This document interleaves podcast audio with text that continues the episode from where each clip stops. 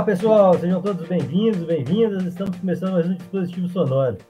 Hoje nós continuaremos nossa conversa sobre a filosofia da Grécia Antiga, com o recorte da filosofia socrática. É, passando a palavra aí, fala, um pouco aí, Diego. Boa noite, gente. É, obrigado a todo mundo que está assistindo. A gente está aqui com o Delcim novamente, o Delson Borges, professor de filosofia. E muito obrigado, Delson, e boa noite novamente. Boa noite, obrigado aí, Diego, obrigado, Gabriel, pela oportunidade é. novamente estar aí. Vamos, né? Vamos continuar a conversa de semana passada agora, só que por outras vertentes, vamos dizer assim. Não, eu que agradeço. Ô, Delson, é, vamos começar pensando assim, é, quem era Sócrates? O Sócrates realmente existiu ou ele, ele, foi, ele foi uma invenção? Como que a gente sabe que Sócrates existiu? E, e se ele existiu, quem que ele era? Então, é, há essa questão mesmo, né? Se Sócrates realmente existiu, muito por conta né, que ele foi um, uma pessoa, um ser humano muito enigmático, vamos dizer assim, bem enigmático. Só que nós temos registros, né, da vida dele, principalmente através de dois filósofos, que é Platão, né? muitos dos diálogos de Platão, a maioria deles, né? a maioria por sinal, relatam as, a vida de Sócrates e, e, também as teorias dele. Platão e, e outro filósofo chamado Xenofante, que também é, fala muito sobre Platão e é, sobre Sócrates e conviveu com Sócrates. E também tem um, um, outro pensador da época, pensador não, desculpa, um poeta da época, que num livro chamado As Nuvens, ele era um poeta sátiro, é, se chamava Aristófanes. E Aristófanes era crítico a Sócrates. Então a gente tem os dois lados da moeda que contribuem para esse registro histórico da existência de Sócrates. Ele realmente existiu, ele nasceu a data, precisamente, não tem, em torno entre 469 e 470 a.C. Mas, de fato, sim, ele existiu. De, é, se dá muito esse mistério de que se ele existiu ou não, porque ele não deixou nada escrito, né? Todos os relatos que tem sobre ele vêm através de Platão, como eu já falei, e através de Xenofante. Esses dois, vamos dizer, de uma, falando de Platão de uma forma, é, falando só, desculpe novamente, falando a respeito de Sócrates de uma maneira mais deslumbrada e em oposição é, tivemos o dramaturgo, né, poeta Aristófanes que criticava muito Platão, mas a gente não deve levar tão a sério as críticas que ele falava, porque ele era um sátiro, então ele, ele, ele satirizava a figura de Sócrates. Então, é, mas se tem, se, se tem um hater é porque o cara existiu mesmo, né? Não tem como. É, é, ele de fato existiu.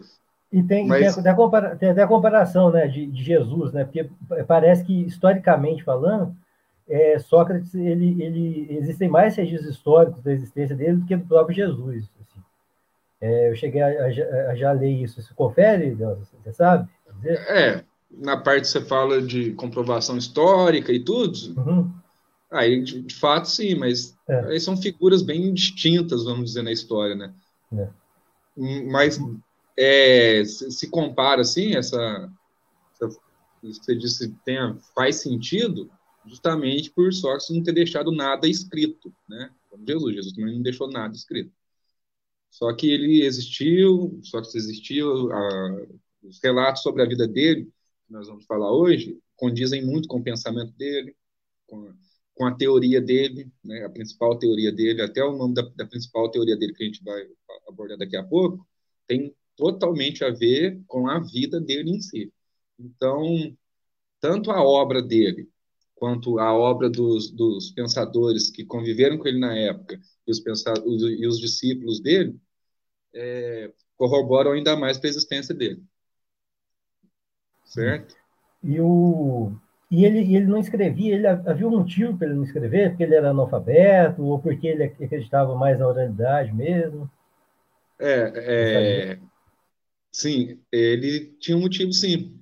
É, primeiro, o fato é que na Grécia Antiga é, havia escrita, lógico, e ele não era analfabeto, não, muito pelo contrário até, né? é, é que a, a, oralidade era muito importante. Né? Na Grécia Antiga, a oralidade era algo muito forte. E ele, tem, isso tem através de um registro, de um, de um livro, do, do, a, até do, do Xenofante, não é do Platão, não, onde o, o Sócrates diz que a escrita, a escrita ela fecharia o conhecimento para Sócrates, ele, ele disse isso, que a escrita, segundo ele, segundo Sócrates, ela fecha o conhecimento. Mas como assim fecha o conhecimento? Porque para ele, o conhecimento, quando ele é escrito, ele fecha uma época, fecha um autor, um pensador, né, no caso, e ele era contra isso. E tem uma lenda, e já é lenda também, né, porque tem muita, existem muitas lendas em torno da figura de Sócrates ele disse uma vez assim, né, para um, um dos discípulos dele, que ele não precisava deixar nada escrito, porque os ecos de suas palavras iriam se eternizar, vamos dizer assim. Aí ele não deixou nada escrito por esses três fatores, vamos dizer, dois, fator, dois fatores que são de fato e um que ficou esse, essa, esse legado, essa lenda. Primeiro, que é a questão da, da oralidade, que era uma coisa muito forte na Grécia Antiga, a segunda porque ele ele tinha como princípio, vamos dizer assim, né, que deixar algo escrito, o conhecimento fica fechado àquilo, a questão histórica, ao, contexto e também ao autor. E a terceira que ele tinha, né, dito essa questão. É, é até interessante a gente relembrar também do Homero, né, que, que, que o Homero, ele, ele, a Odisseia, ela é toda recitada, né? Ela não, ela, o Homero não chegou a escrever Odisseia.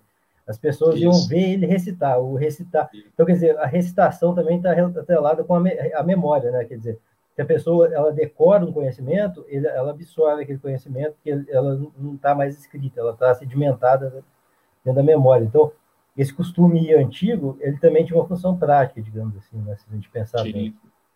E você pensa e que é maravilhoso, cara. No caso aí, você falou Homero, ele estando em Lida, ele. Nossa, deve que era algo maravilhoso.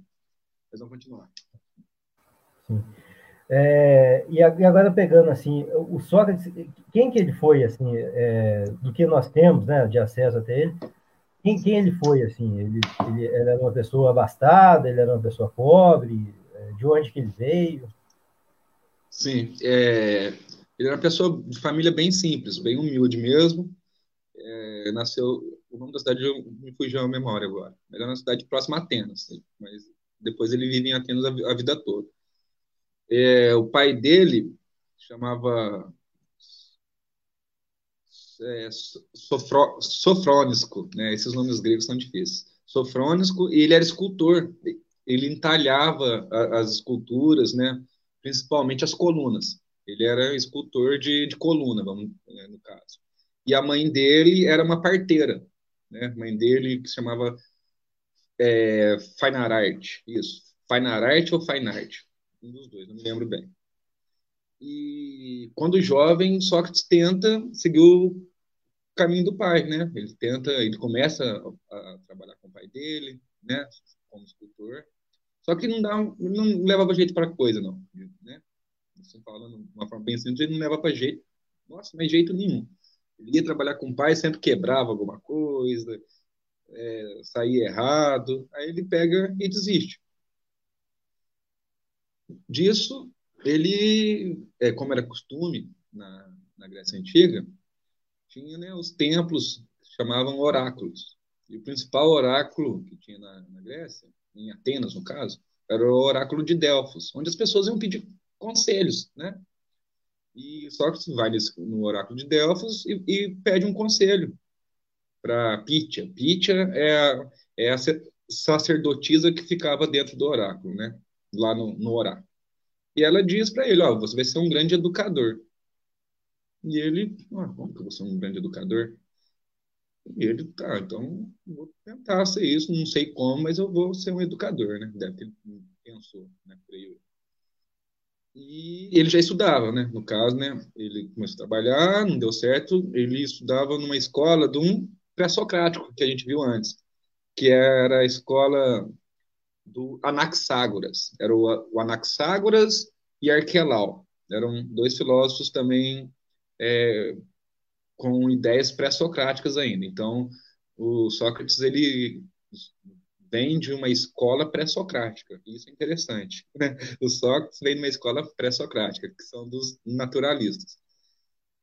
E ele se destaca muito na, nessa escola, que, que, foi uma das primeiras escolas fundadas, que era, e era escola gratuita também. Na época tinha escolas que eram pagas, que eram pelos sofistas, né, que era um grupo de filósofos que criavam escolas e comprar, é, cobravam para passar conhecimento. E tanto Anaxágoras quanto Arquelau, eles não faziam isso, eles não cobravam, não. E isso fica em Sócrates também. Ele começa a aprender, né? Primeiro, né, você aprende, você aprendeu muito na escola, e ele tipo, meio que chega um período que até o mestre dele, né, Anaxágoras, fala para ele, ah, você, você não precisa mais estudar aqui não, cria uma escola e passa adiante o que você já aprendeu. Ele, mas como é eu vou criar uma escola? Eu não tenho como criar uma escola, ele não tinha condições, ele realmente era de família bem humilde mesmo, né? Ele começa então a falar em, em praça pública, na, na cidade, em qualquer lugar de Atenas, você via Sócrates questionando tudo. Ele, é, for resumir Sócrates numa palavra, seria questionador. Ele questionava realmente tudo, né? Só que com a idade mais ou menos que ele tinha entre nessa época ele devia ter uns 20 e poucos para 30 anos, acontece um fato histórico muito importante que é a Guerra do Peloponeso. E ele vai para a guerra, né? Ele vai, não, desculpa, não foi a Guerra do Peloponeso, não. Ele, ele vai para uma batalha normal e é, é como soldado, né? Vamos dizer, soldado raso, volta dessa batalha, volta dessa guerra, e aí ele aprende algumas coisas na guerra, vê como que é a guerra, né, vivencia a guerra daquela época, e começa, não, eu realmente preciso é, dar, dar um insight, vamos dizer assim, na cabeça dele, que fala, eu realmente preciso fazer o que eu gosto de fazer, que é ensinar as pessoas. Mas ensinar de que forma, né? Aí que vem essa questão, a grande questão socrática, vamos dizer assim que é ensinar através da famosa frase que tem do oráculo, que depois foi passada, né, que é atribuída a ele, que é o conheça-te a ti mesmo. Ele tem uma forma de, de pedagogia, vamos dizer assim, que ele diz que o conhecimento está dentro de cada pessoa. Então, ele começa a usar esse método de despertar nas pessoas o conhecimento que elas têm, através de, de uma teoria, que é a teoria principal dele, que é se chama maiêutica. E maiêutica, aí você vai ver como que tem muito a ver com a vida dele. Maiêutica, em grego, quer dizer parteira. Parteira mesmo, né? E a mãe dele era parteira. Aí a vida dele tem muito isso de é, mistura muito a questão da teoria com a vida. É aquilo que eu sempre falo. O filósofo não é aquele velho barbudo que fica pensando sobre a vida, não. É muito prático, só que extremamente prático. E um dia ele, ele assistindo, ele assistia né, várias vezes a mãe dele trabalhando no parto, ele pensa, olha, o que minha mãe faz é dar vida às pessoas, né? Eu quero fazer isso também através do conhecimento, porque para ele conhecimento é vida, é fundamental para a vida, né? É óbvio que o conhecimento é fundamental para a vida. Daí, em homenagem à mãe dele, ele dá esse nome pro ele não, né? Desculpa conhecido esse, esse conceito de maiêutica, de parto das ideias. Ele, ele começa a pensar assim, olha, se nós, seres humanos, somos seres racionais, podemos é, conhecer as coisas, falar sobre os mais variados temas, isso seja desenvolvido da melhor forma possível, através de um método, que é o parto das ideias. Daí que vem essa relação com a mãe dele. E o parto das ideias se dá através de questionamento. Por exemplo, eu tenho uma ideia A, é, o Diego uma ideia B, o Gabriel uma ideia C. Para o Sócrates não teria aquilo, por exemplo, uma verdade já pré-estabelecida. Ele sempre tentava quebrar preconceitos ou verdades pré-estabelecidas. Então, eu falava a minha opinião, o Diego a dele, o Gabriel para ter. Sócrates tentava demonstrar, se só estivesse entre nós três, em que ponto que nós três estávamos errados a respeito de algo, por exemplo, justiça, né? Nós três falamos sobre justiça, sobre o que é o justo, o que é justiça. Ele tentava demonstrar que, o que aquele conceito que nós tínhamos sobre justiça não passava de uma mera opinião, baseada no que eu vivi, no que o Diego viveu e no que o Gabriel viveu. Ele tentava fazer o quê? Surgiu uma nova ideia. Surgiu uma nova ideia pelo diálogo entre, entre os interlocutores, né? Daí parte das ideias. Uma nova ideia surgindo a partir de opiniões. E isso começou a encantar muito os jovens na Grécia, não só jovens, né? Os jovens, os, principalmente os filhos da, é, da, da aristocracia grega, que era o pessoal né, que tinha condições, as mulheres também ficavam muito encantadas pela, pela oratória de Sócrates, que ele falava muito bem. E com isso ele começa a ter seguidores. Vamos usar esse termo, né, que é tão atual hoje em dia. Ele tem, começa a ter muitos seguidores, uma gama muito grande de seguidores. E com o tempo isso começa a perturbar a sociedade ateniense da época. Por quê? Porque existiam escolas onde conhecimento era vendido e do nada ele andava descalço pela rua, só que era uma pessoa muito humilde, não ligava tanto para bem, bens materiais, tanto é que tem um filme, eu esqueci, Gabriel, até de um, de um diretor que a gente gosta muito, um italiano, ele fez um filme sobre, sobre Sócrates, você lembra? Pasolini? Não, não é Pasolini, não. Né? Não, não, não é Pasolini. Nossa, se fosse Pasolini ia ser tenso, mas não, foi, é. não foi Pasolini, não. Foi algum do Zine mesmo, mas não foi Pasolini. Roselini? É, não. Eu acho que foi Roselini, porque fez sobre ele e sobre o DK também. É, é, Roberto, Roberto Roselini. Roberto Roselini, ele mesmo, ele mesmo que fez. Ele fez sobre o Sócrates e sobre o DK. Aí ele retrata muito essa a vida do como que era o Sócrates, que era bem simples. Ele, ele teve né, uma mulher, duas mulheres, aliás, mas a principal é a Xantipa, ou Xantipe, depende, né, como se fala. É, que ele teve um filho com a Xantipa, e a Xantipa era bem mais nova que ele, e questionava ele o tempo todo, você não quer trabalhar, não arruma nada, fica aí só falando pela rua, questionando tudo. Só que os seguidores dele ajudavam ele, né, de alguma forma. Dava alimento, dava algum trocado, né, que era dracma, que era moeda da época. Então ele sempre chegava em casa e falava, tá aqui, já que você reclama tanto que, que eu não trabalho, tá aqui o dinheiro do meu trabalho e o alimento. Ele teve outra mulher também, ele teve três filhos. Foi, foi um com a Xantipa e o outro com a Mirto. Ele teve uma outra mulher que chamava Mirto. Porque na Grécia Antiga era permitido o homem ter mais de uma mulher pela escassez de homens. Eles viviam em guerra, então tinha poucos homens. Então era permitido ter mais de uma mulher. E.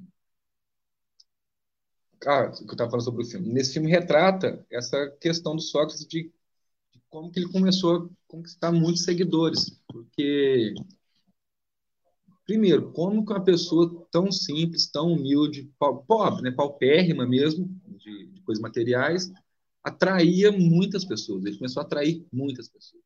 E isso começou a abalar a estrutura do, da estrutura política social de Atenas. Né? Primeiro, a questão dos próprios governantes, porque ele questionava a questão da, da política da época, e depois também os comerciantes dos saberes, que a gente fala, né? Que são os sofistas. Aí, quando ele começa a atingir. Alguma coisa, Gabriel? É, não, eu só, só achei interessante, porque eu não conheço o filme do Rossellini, não, mas eu acho interessante pessoal que não conhece falar que Rossellini ele era de uma vertente que chama neorrealismo, né? que, que é o, o cinema da italiano toda destroçada pela a Itália toda destroçada pela guerra, o cinema começou a pensar a realidade, né? Pensar essa, o real como, como matéria-prima para o cinema. E, e faz paralelo com a ideia de Sócrates, porque o Sócrates também, querendo ou não, ele estava querendo reformular a sociedade, né? Tá querendo repensar a sociedade, criar, criar novos conceitos, né? Achei interessante esse paralelismo. Desculpa aí. É...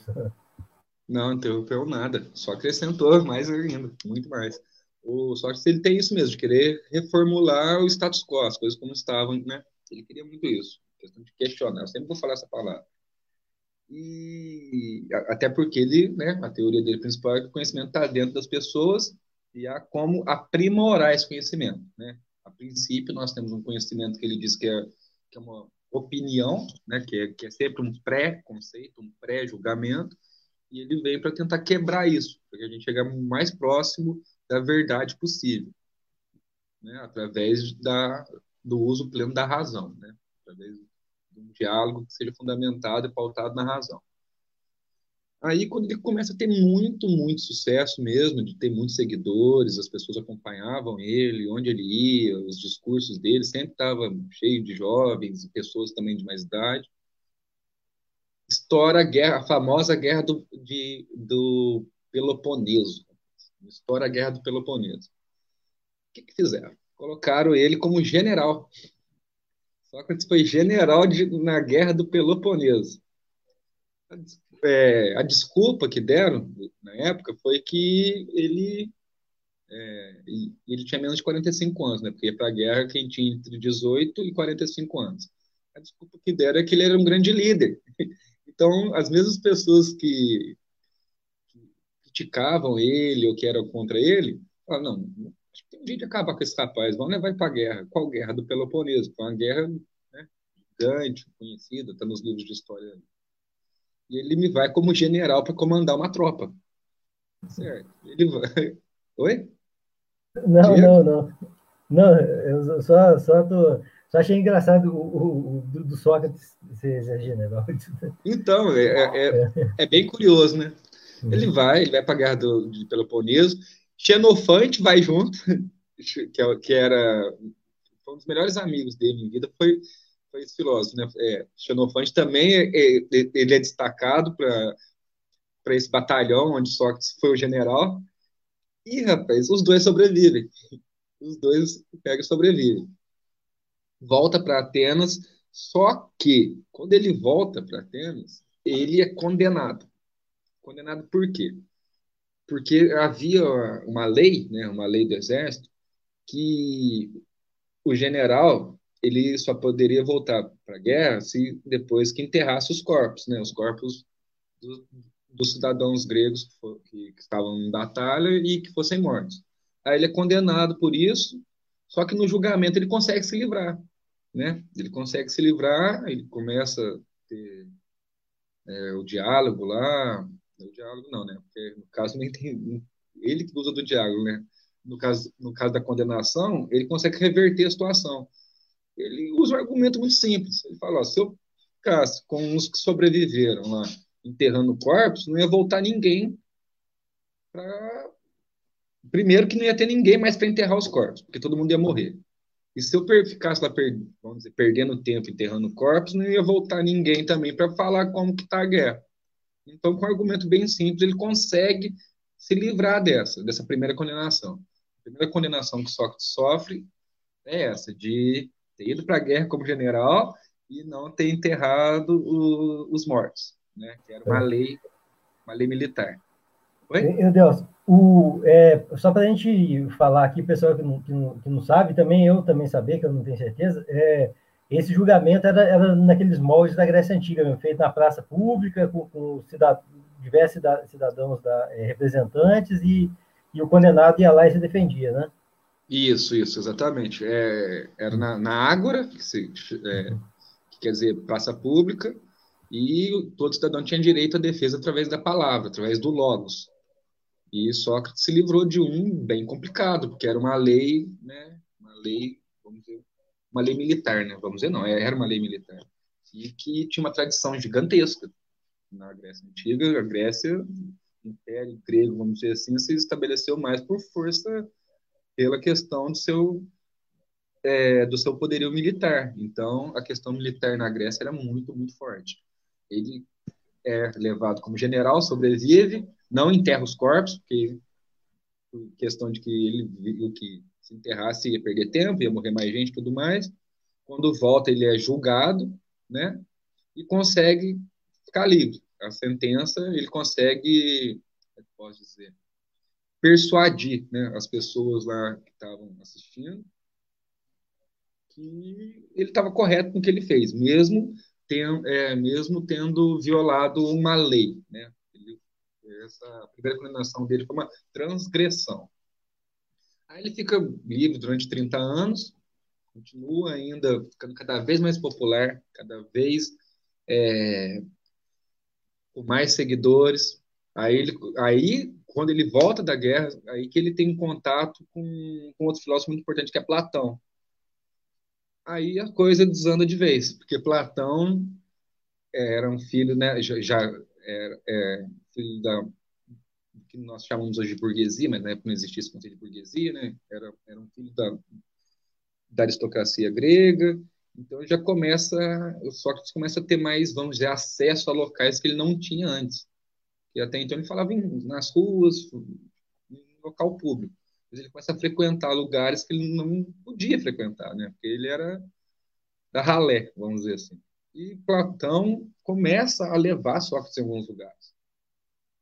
É, e isso vai encantando mais e mais pessoas, em detrimento com o que o Estado grego tinha como princípio norteador, vamos dizer assim.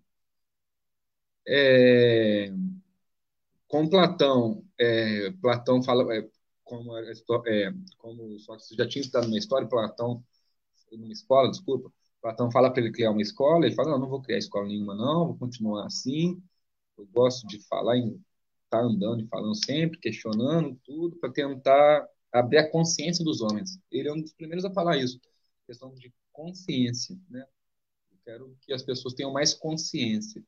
Consciência já na, naquela época é uma, esse termo, essa palavra é muito forte, porque ter consciência do que está acontecendo e questionar aquilo, questionar para ver se muda alguma coisa, porque mudando o modo de pensar, geralmente isso muda também o modo de agir, né? E isso desencadeia que começa assim a mudar o modo de agir de uma parcela da população de Atenas. Eles começam a endeusar Sócrates.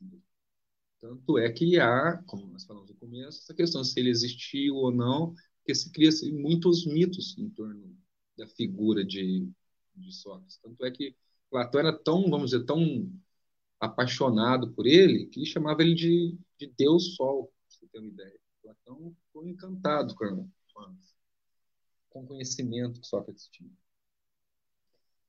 É... Eu me perdi na pergunta que você tinha feito, Gabriel, desculpa.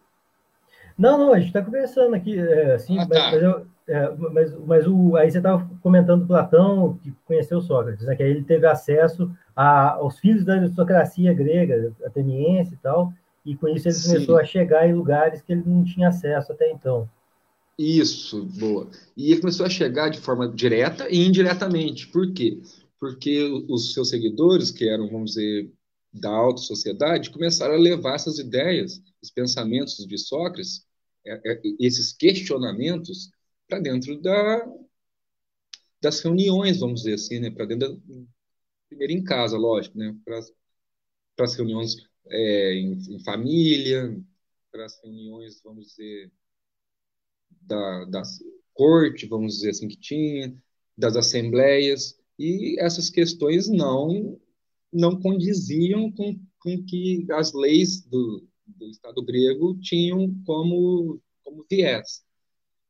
E isso começa a novamente ter uma segunda, vamos dizer assim, uma terceira, né? perseguição a Sócrates. E essa perseguição já é mais pesada, que aí ele é condenado novamente. Aí ele, depois de ficar livre por 30 anos, nesses 30 anos, você imagina, em 30 anos, ele livre, ele cria atrito com muita gente, com muita gente importante, vamos dizer assim, de Atenas, só que a, ele ficou um pouco intocado, né, graças aos seus aos seus discípulos, que eram pessoas com posses, pessoas que tinham como defender ele, que sempre ajudavam ele quando ele estava passando algum aperto, que eu falo no sentido de não mais aperto financeiro, que eles já ajudavam nisso, mas aperto no sentido de sempre quando ele era na rua, ele sofreu muita agressão, muita agressão, muita perseguição. Então ele, a família dele sempre é, aí também tem uma parte que é mito, que diz, não sabe se é verdade, se é mentira. Que ele começou a ter segurança. Então você imagina um andarilho ter segurança. É algo bem, né?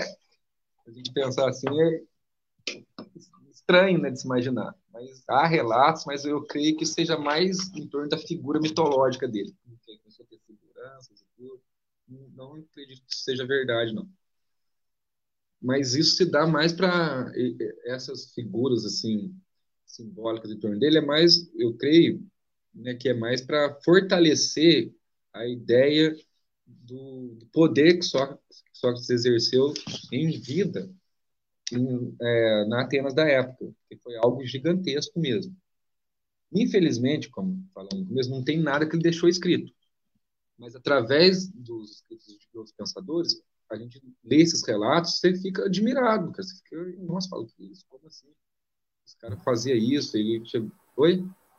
E os ensinamentos dele eram feitos todo, todos na, na, não, não existia esse conceito de escola, eram os ensinamentos eles, eles se davam no, no, espaço público, né? na, na cidade, na, na, água. Não existia uma Sim, escola. Ele, só, Sócrates ele estava lá, ele tinha os seguidores dele, entre eles o Platão, né?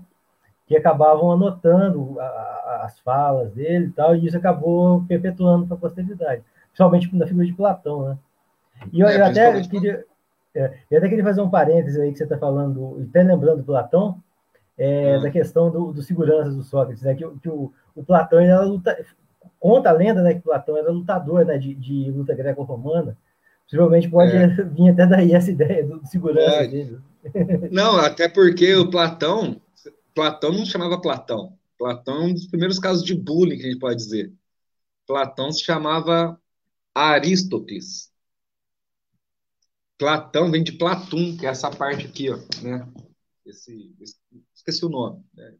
Essa parte aqui que Platão, é clavícula, clavícula. É clavícula, mas, mas é um, uma parte aqui atrás. Platão quer dizer ombros largos.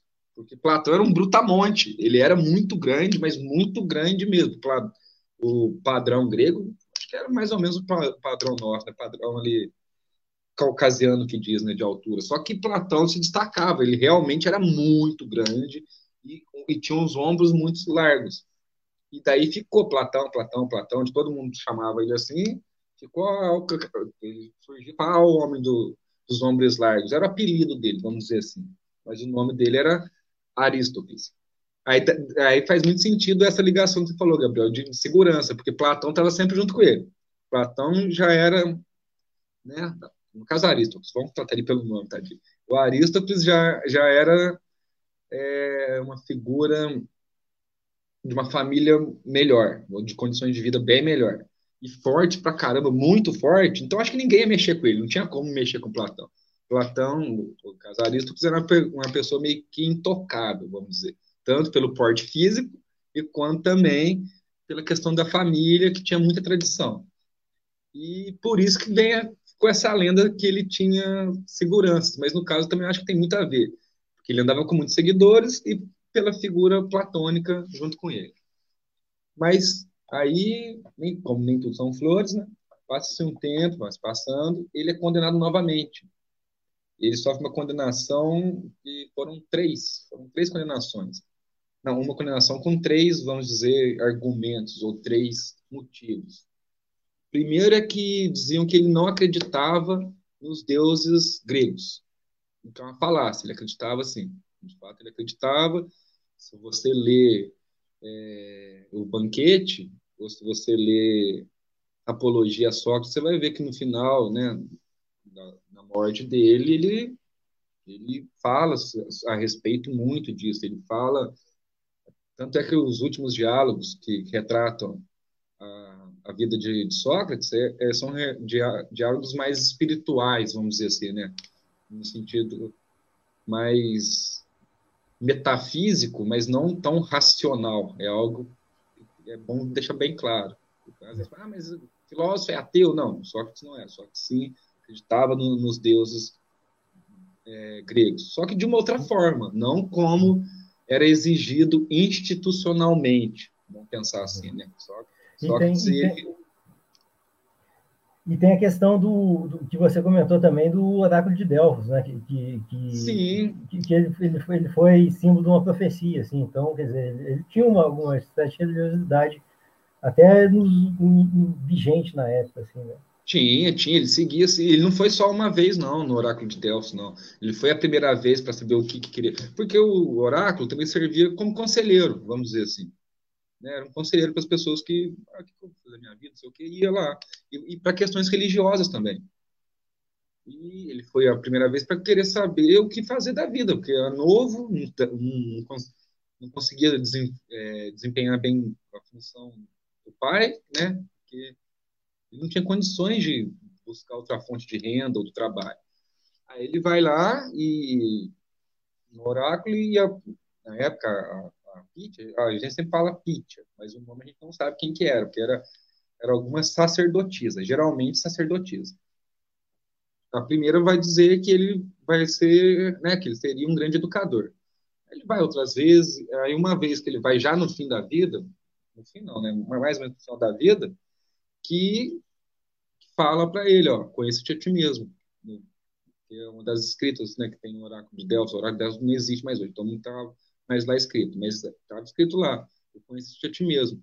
E ele começa a perceber, nossa, conhecer a, a ti mesmo tem a ver com o que eu pensava quando eu era mais jovem, que é a questão da maiútica, do parto das ideias. Que as ideias partirem, nascerem da própria pessoa, através de um processo bem, vamos dizer, estritamente racional, óbvio, mas bem minucioso de, de análise, de, questionamentos que são profundos e não uma coisa rasa e, e, e superficial. Então ele, ele é condenado por não acreditar nos deuses, o que não é fato, ele acreditava nos deuses. Segundo, é, segundo era é muito ah, unir-se a deuses maléficos. Isso também, que eles diziam que ele uniu-se a deuses maléficos. E o terceiro é que ele estava corrompendo os jovens da época, né? Com, é, com suas ideias, que ele estava corrompendo os filhos da, da, da, burguesia da época, os filhos da, da aristocracia, corrompendo os jovens com suas ideias, porque as ideias dele, como eu já disse antes, eram totalmente opostas, totalmente mesmo, ao que estava acontecendo e ele é levado a julgamento. No julgamento, ele é sentenciado e é condenado. Ele é condenado. E para tentarem acabar de vez com ele, isso aí ele estava com beirando seus 70 anos. Sócrates morreu com 70 anos. Então, seus 69 anos mais ou menos, ele recebe a condenação. A condenação era o seguinte: ou ele era exilado, né? Ele tinha que deixar Atenas, deixar a Grécia para sempre, ou cortar a língua dele. é a condenação que ele, que ele recebe.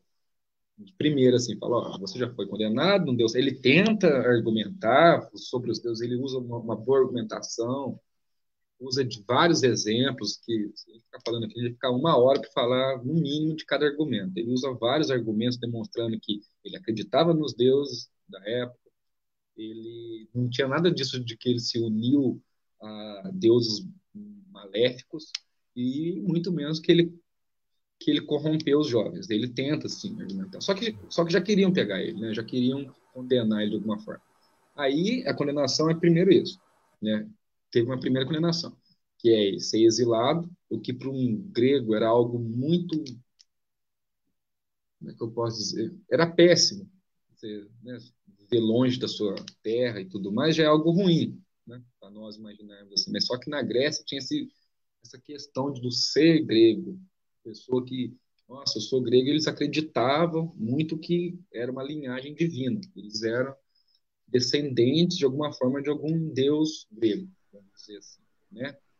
Além da, além de toda, vamos dizer assim, evolu, evolução que tinha como cidade, né, e como sociedade, comparada à região, era uma Atenas era, vamos dizer assim, de outro mundo, né? Se, se o cara fosse para o norte da África, apesar de, de terem cidades desenvolvidas por lá, perto, do, perto de Atenas, que era o centro do mundo, era, era ser mandado para a roça.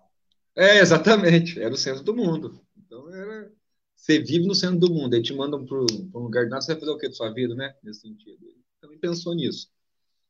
E a segunda, que era cortar a língua, para ele parar de passar os ensinamentos.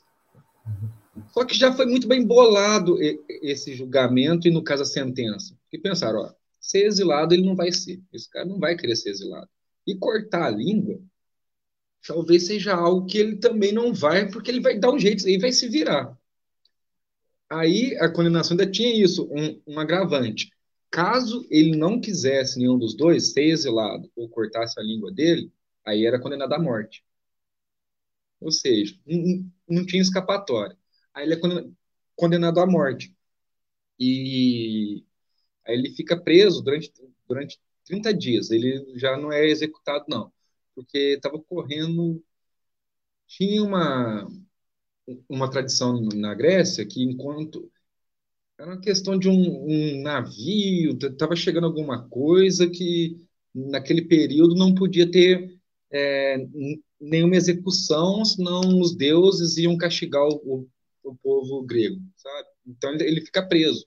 Ele fica preso por 30 dias, e nesses 30 dias que ele fica preso, os amigos dele tentam fazer ele fugir, tentam de qualquer forma é, é, pagar os guardas que estavam né, se, é, vigiando ele. Alguns guardas até aceitam, falam: não, você dá um jeito, vocês arrumam um trocado aí que a gente solta ele. Mas ele fala: não, não, não vou fugir do meu destino, do meu. Eu, eu prefiro morrer, né? Ah, ele, ele diz isso, ele diz, diz isso na condenação, na hora que ele vê que está tudo perdido. Ele diz o seguinte: é, ser exilado, né? Ele nem fala sobre. Cortar a língua também nem fala sobre. Aí ele diz, ó, já o que me resta é a morte, eu prefiro o que eu desconheço. Aí ele prefere, ele, as últimas palavras dele no julgamento é mais ou menos assim, que ele prefere o desconhecido, já que ele não conhece a morte, então ele prefere ser condenado, demonstrando assim todo o princípio dele, que é a questão de, de postura, postura ética dele, vamos dizer assim, né? de alguma forma. A conduta dele, os princípios que, que, que norteavam tanto a vida quanto o pensamento socrático, tem muito isso de postura ética, de índole, de valor do conhecer a ti mesmo, de que o conhecimento está dentro de si. Então, não é algo que de, de prepotência ou arrogância, é algo que condiz com a personalidade que ele realmente tinha. Então, ele prefere sim a morte, já que é algo desconhecido, e ele também diz que não tem medo de morrer, porque já que é algo desconhecido, como que vai ter medo né, de algo que desconhece? Aí ele fica preso, igual eu estava falando, 30 dias. Esses 30 dias é uma, uma fase riquíssima para é, a literatura filosófica, porque muitos dos diálogos de Platão são escritos durante esse período de prisão que Sócrates está, os, os livros principais, onde Sócrates fala sobre a questão da, da imortalidade da alma, né? ele fala sobre isso, sobre o amor, sobre justiça, sobre o que depois Platão vai desenvolver muito conhecimento, né, que é epistemologia, que é teoria do conhecimento, que é algo que até hoje, hoje né, no século XXI, tem uma cadeira, vamos dizer assim, uma disciplina em filosofia que se chama teoria, teoria do conhecimento, que vai surgir com escrito com Platão, mas nesses últimos dias de vida de Sócrates, eles falam muito sobre, sobre a questão do conhecimento, a questão de não ética, não vou falar ética, não, de, de moral, de, né, porque Platão tem uma filosofia que ele não é moralista, não vamos confundir as palavras. Ele é um filósofo que vai desencadear um pensamento que é muito muito promissor na questão da moral.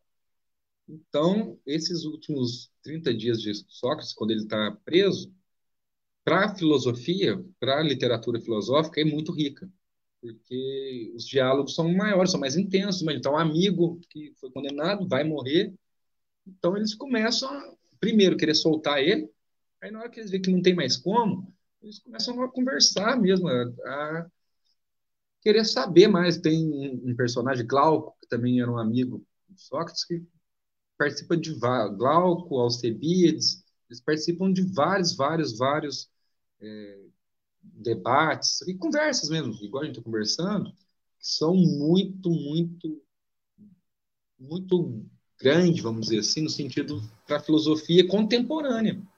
Não só contemporânea, para a filosofia posterior. Então, tem isso, isso da morte de Sócrates, não é uma coisa que acabou o legado dele. Pelo contrário, eles queriam isso. Eles, eles que eu falo, né, quem condenou e tudo mais, queria acabar com Sócrates, acabar com o legado dele. Só que isso não ocorre. Com a morte dele, o legado fica maior ainda.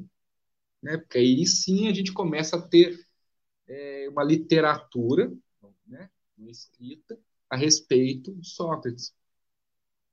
É, seria uma obra. E, e a, condenação, a condenação dele foi, foi é, escrita por, pela Apologia Sócrates, o, Platão, não é? No, no, a, trans, é, a, transcrição do, do, do, julgamento dele. Então. O julgamento é, é no, na Apologia de Sócrates, que é um dos. Por ordem cronológica, seria um dos primeiros livros de, de Platão, né? Mas... E, comenta, e comenta também que, a partir desse livro, que nós temos mais acesso ao que foi o Sócrates histórico mesmo, né? Isso, nesse... Pode falar. Nesse que a gente tem acesso muito ao Sócrates histórico, por quê? Porque tem as outras figuras que estavam, que, que sempre conviveram com ele. Por exemplo, é, Xenofante. Xenofante conviveu com ele desde a Guerra do Peloponeso, 30 anos antes. Eles eram amigos de longa data. Glauco também, que foi um amigo dele de muito tempo, Alcebiades, outras pessoas. Então, aí você vai ter acesso a histórias, vamos dizer assim, histórias de vida que Sócrates passou, que compactuam e que dão mais credibilidade que Sócrates realmente existiu. Então, o que eu indico, se você, ah, mas Sócrates existiu ou não, então leia Apologia Sócrates, que é o livro onde, é, no final a gente já sabe, né, que é a morte dele, mas, porém, é, retrata a questão da vida dele em si e os ensinamentos, vamos dizer. De certa forma, eu, eu considero o Apologia Sócrates um livro de ensinamentos, porque ele a, a, aborda questões filosóficas, sim, com certeza, mas também traz ensinamentos, tanto na questão espiritual, na questão de conduta humana, de, não no sentido estritamente filosófico, sabe? É um livro que é muito gostoso de ler, porque é em forma de diálogo, né, como já falamos antes, mas traz diálogos, traz assuntos do, dos mais variados tipos, desde questões filosóficas, como já disse, até questões espirituais, questões do dia a dia, tem partes também que, que dá para dar algumas risadas, que é sobre a vida dele, a mulher dele, como que perseguia ele, com motivos óbvios, né? A Xantipa, que, nossa, atormentava ele, como que ele não ligava para as coisas, como que só que era uma pessoa realmente desprovida de, de desejos mundanos, vamos pensar assim, né? É bem interessante isso nesse livro que que mostra o Sócrates histórico.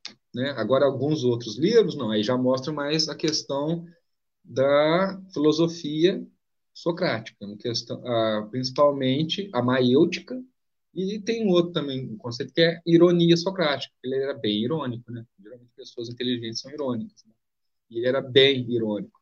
Ele se livra lá do, do primeiro julgamento, que ele, que ele foi condenado, né? Ele volta da guerra como general, foi com uma ironia, que eu não lembro agora. Ele ironiza lá o, o a pessoa que está acusando ele, ele, né, no, na hora que está sendo julgado, ele só manda, pode falar essa palavra, né? ele só manda mesmo assim, é sarcasmo, cara. Sarcasmo o tempo todo, e consegue se livrar. Ele, ele, ele não usou de maiêutica, não de algo, de, de um atributo. É até interessante, né? para é, ele se livrar de uma condenação militar, ele não foi tão racional, não. Ele só usou de ironia, sabe? Ele, ele foi condenado é, pelos militares primeiro, da época, é bom dizer isso, né? Da época. E ele só usa da ironia, usa da ironia o tempo todo e consegue se livrar. E, e a segunda, a o segundo julgamento, que, que, que ele morre, né? Para a gente também ah. abordar um pouco. Vamos, vamos, abordar um pouco, então, dessa morte do Sócrates, que ele foi condenado a, a tomar veneno, né? A cicuta, Isso, né? Cicuta, é. é. Que é um veneno. e ele morre, né? Ele morre assim através da condenação. Mas eu acho que a gente pode é, falar um pouco, Delson, sobre o, o, a filosofia socrática em si, porque é, dentro dela existe muito esse conceito. Ah, Sócrates ele valorizava mais o ser humano em detrimento ao, aos naturalistas lá que buscavam mais a natureza, que é, então. Como isso. que é isso?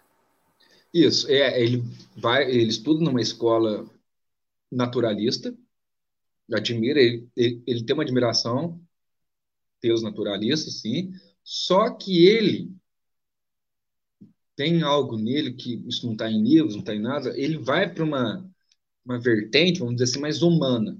A questão dele é que coloca, ele coloca o ser humano como centro das atenções, vamos pensar assim. Os naturalistas estavam buscando o quê? A origem de tudo, todas as coisas, através de elementos da, da natureza. Isso de uma forma bem simplista. Que não estava tão preocupado com isso. Para ele, pouco importava como as coisas surgiram, de onde vinham. Isso para ele não era, para ele não era objeto da filosofia.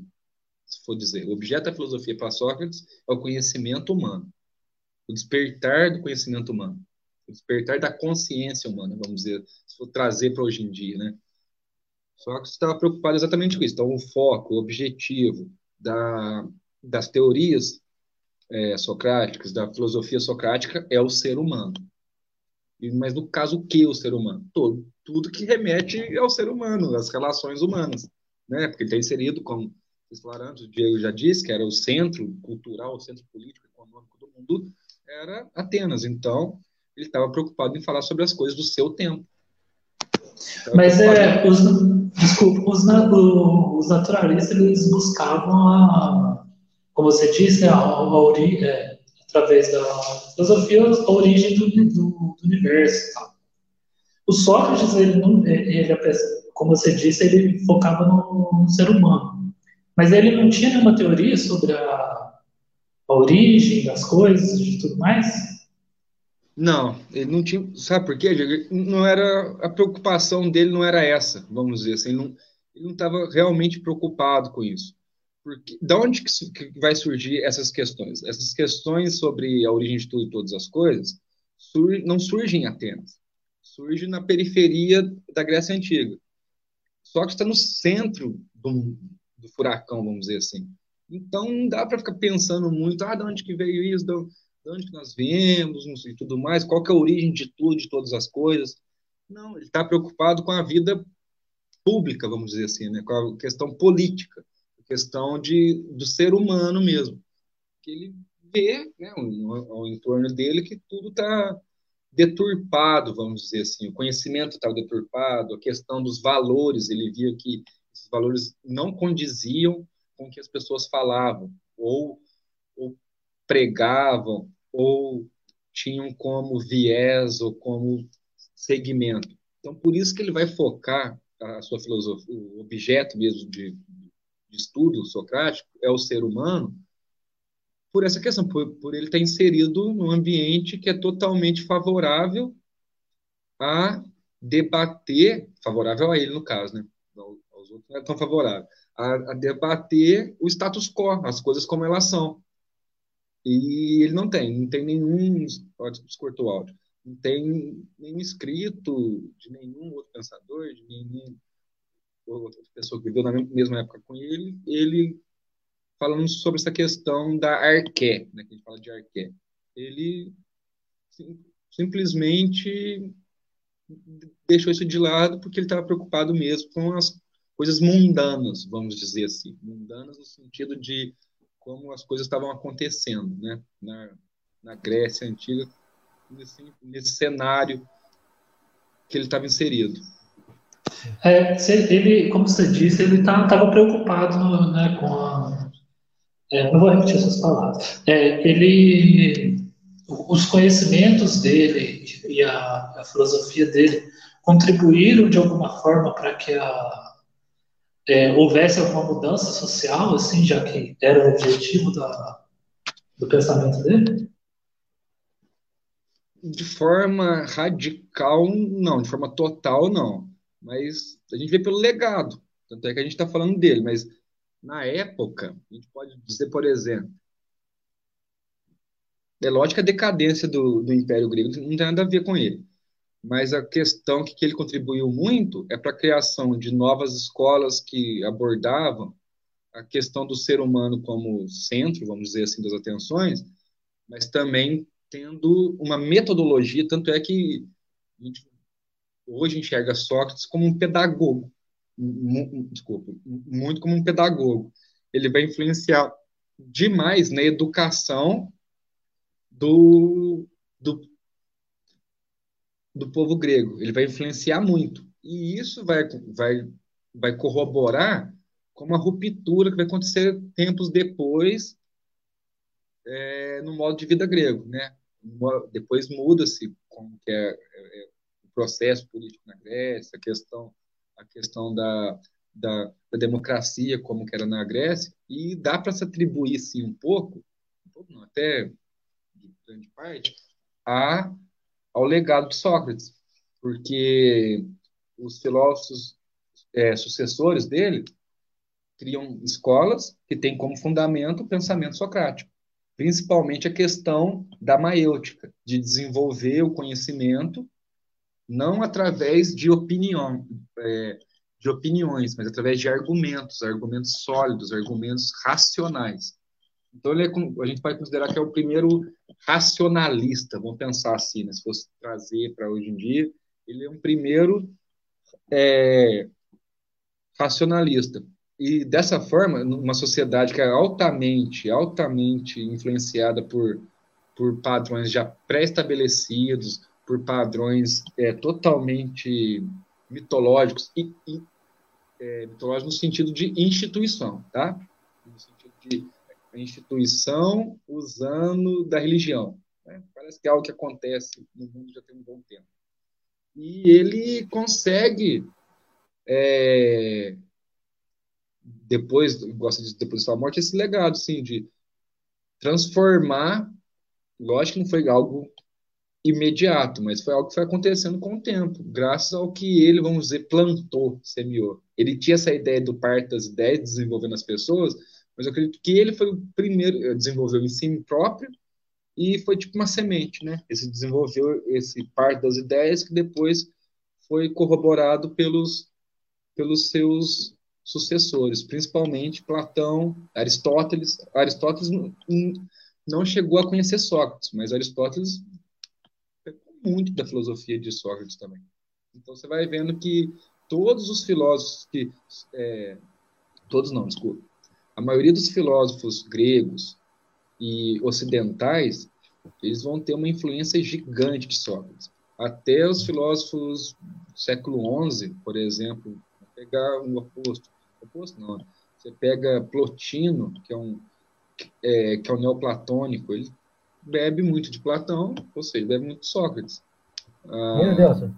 E, o, e, e, e, é legal pontuar também que, que, na verdade, a filosofia em si também tem muito disso, né? Ela propõe ideias, ela não propõe soluções, né? Ela, Isso. ela propõe o embate, o debate, vai que é o próprio, o próprio pensamento científico que você acabou de comentar, de de usar a racionalidade, não tentar explicar tudo a partir dos mitos ou da religiosidade, que é até um pensamento que, que é um movimento histórico, né? Sempre vem, ah, vem lá, sei lá, a reforma, falando, ah, vamos destruir os ícones, hum. vamos. É, ou, ou até agora mesmo, que assim, é, você, você, coloca a religiosidade como, como, como é, embasamento para você, você tentar explicar o mundo. Então, é, esse pensamento socrático a gente pode ver até no pensamento científico, da, da, de como a ciência é feita hoje em dia. Sim, né? sim, Você buscar sim. racionalidade para tentar explicar as coisas. Né? Sempre. Ele, uhum. é, o foco, não vou dizer objetivo, ele não estava preocupado com, com, as, com a verdade em si, ou então com, com resposta, e sempre sempre está questionando mais, porque Está havendo mais questões, vão haver mais perguntas e mais levantamento de questões, e a chance de chegar a algo, vamos dizer, mais próximo da, de uma verdade ou um conhecimento específico é através do embate, né? através de uma pessoa chegar e falar: oh, é assim que funciona. Era contra isso que Sócrates lutava, né?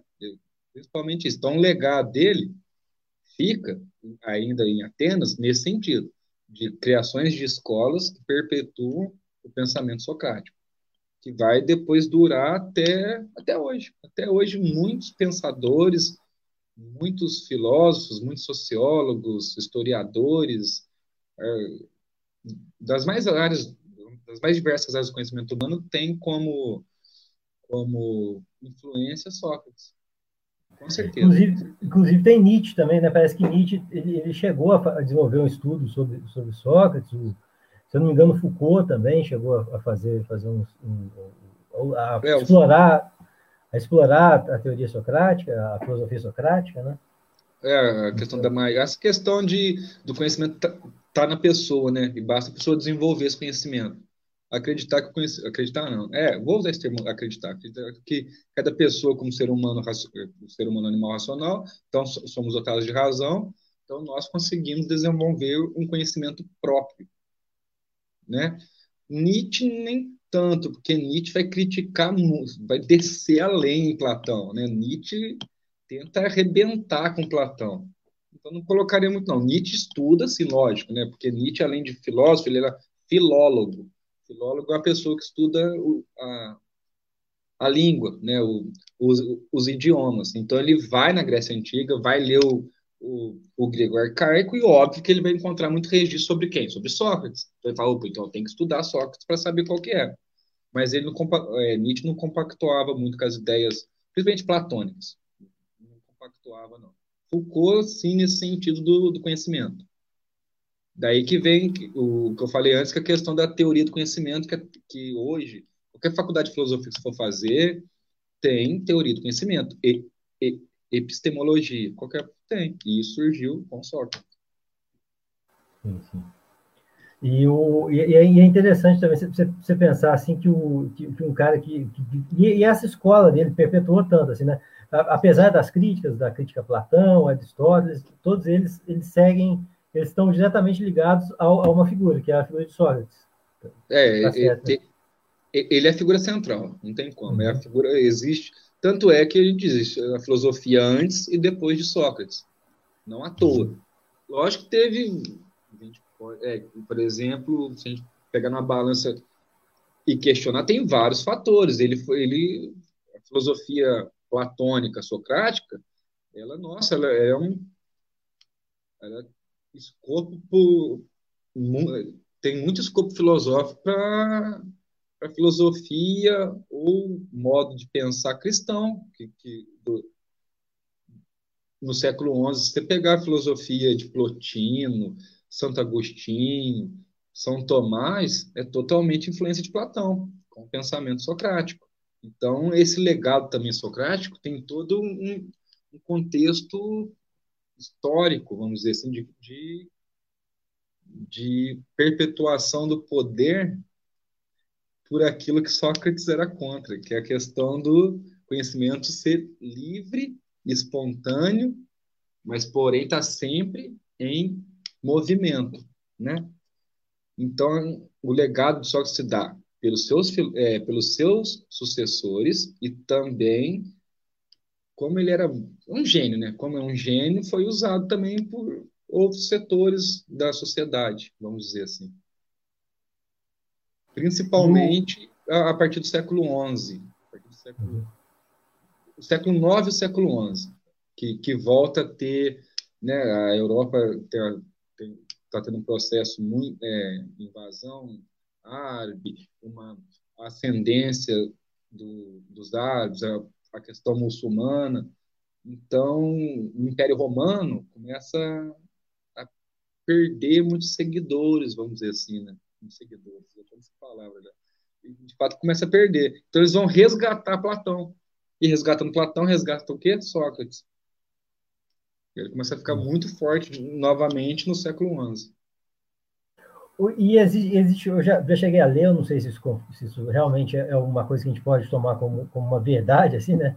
Mas uhum. que, o, que, de fato, foi quem sistematizou a filosofia que nós conhecemos hoje, como nós conhecemos hoje, vem, vem de, dessa, de, dessa linha, né? Do, do, Platão tal, que até alguns falam que, que, que, a filosofia foi inventada, pelo, a gente até debateu os naturalistas, provavelmente isso não faz sentido, mas eu já vi pessoas falando que é, é, como faz essa comparação, né? Que a filosofia foi inventada por Sócrates, sistematizada por Platão. Né? É, Eu não, lógico que eu acho que isso não faz tanto sentido, porque senão nem teria existido os naturalistas atrás, né? É. Mas... Não, mas faz sentido sim, pelo que a gente tem hoje como filosofia. Pelo que a gente tem hoje, pelo que a gente teve na, na modernidade, né? Pelo que a gente teve também antes, na, na Idade Média. Então faz sentido. Até falar um pouco mais seria. Foi é, parida, vamos dizer assim, né? Parida, se fala parida, foi quem pariu foi, vamos dizer, Sócrates. É, Platão pegou no colo e Aristóteles ensinou a andar. Seria tipo, se fosse fazer uma analogia, seria isso, nesse sentido, né? Porque Aristóteles já é bem mais metódico, mais científico, até mais ou menos nesse sentido. Muito massa. É... Gente, a gente já está chegando aí a mais uma mais um final de uma live nossa. A gente gostaria de agradecer a todo mundo que assistiu ao vivo e que vai assistir nas nossas plataformas. É, gostaria de agradecer novamente o Delcinho, o professor Delcio Borges aí pela sua presença, pela sua aula. Né? Queria, antes de, de passar a palavra para o Delcinho de novo, é, quem quiser sugerir temas para gente, que a gente pode, pode abordar aqui no programa, é só colocar nos comentários no Facebook. E eu gostaria de novo de agradecer todo mundo e queria que você desse a pincelada final, Delcio. Eu? Uma pincelada final? É. Ah, eu tenho a agradecer mesmo, agradecer vocês pela oportunidade de estar falando sobre algo que, que é extremamente importante, não só para mim, mas acho que as pessoas ouvirem, né? As pessoas falam um pouco sobre filosofia, tem um, um certo preconceito em relação ao que é filosofia.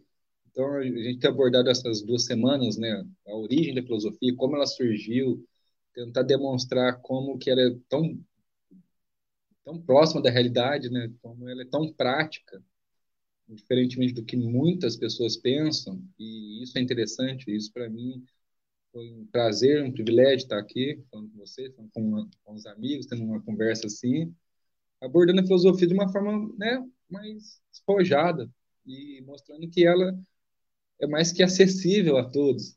Basta a gente querer um pouquinho mais, um pouquinho mesmo, porque é algo que está inserido na nossa vida. Não existe viver sem filosofar um erro, não tem como. Né? A prática, desculpa, o pensamento e a prática não tem como viverem separados. Né? O ser humano tem seus pensamentos e tem que viver em prática. E conciliar essas do, esses dois conceitos é de extrema importância para a vida, né? O pensar com agir.